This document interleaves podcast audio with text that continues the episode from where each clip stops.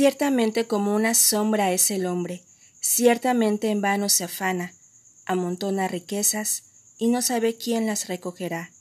Y ahora, Señor, ¿qué esperaré? Mi esperanza está en ti. Salmo 39, 6 y 7.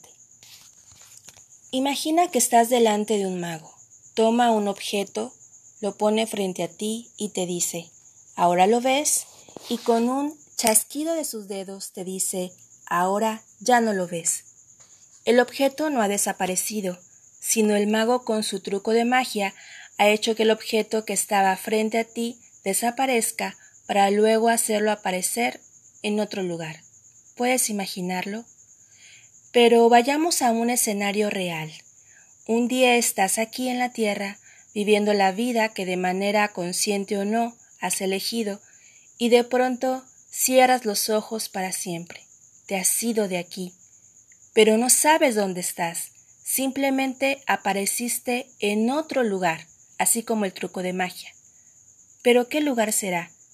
En el Salmo 39, un día el rey David se puso a pensar y se dijo, a ver, por evitar pecar, pequé de todas maneras, porque callé aún en lo bueno, y luego le dice a Dios que le revelara cuántos días le quedaban de vida. Es como si hubiera despertado a la realidad y se diera cuenta que había perdido el tiempo, porque llegó a la conclusión que la vida es un suspiro y que no tiene ningún provecho acumular cosas. Todo se queda cuando nos vamos. Se queda lo que callamos, lo que hablamos, por lo que trabajamos, se queda la familia, los amores, las pasiones, las buenas y las malas obras, todo.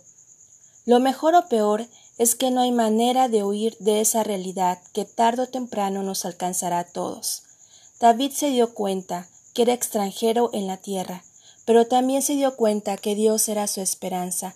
Así que llamó a Jedutum, uno de sus músicos principales, y le dijo Amigo, necesitamos adorar a Dios.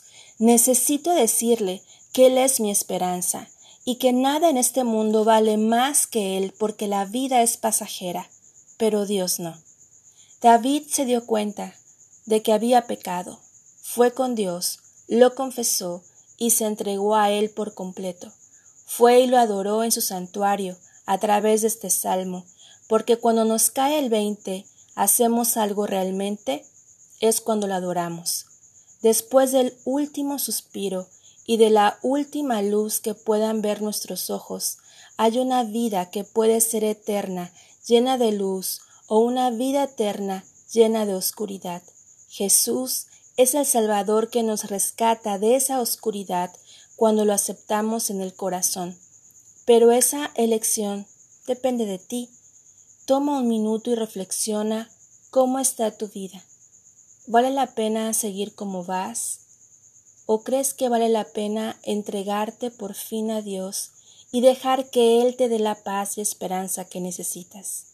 Hay una vida nueva que te espera en Jesús.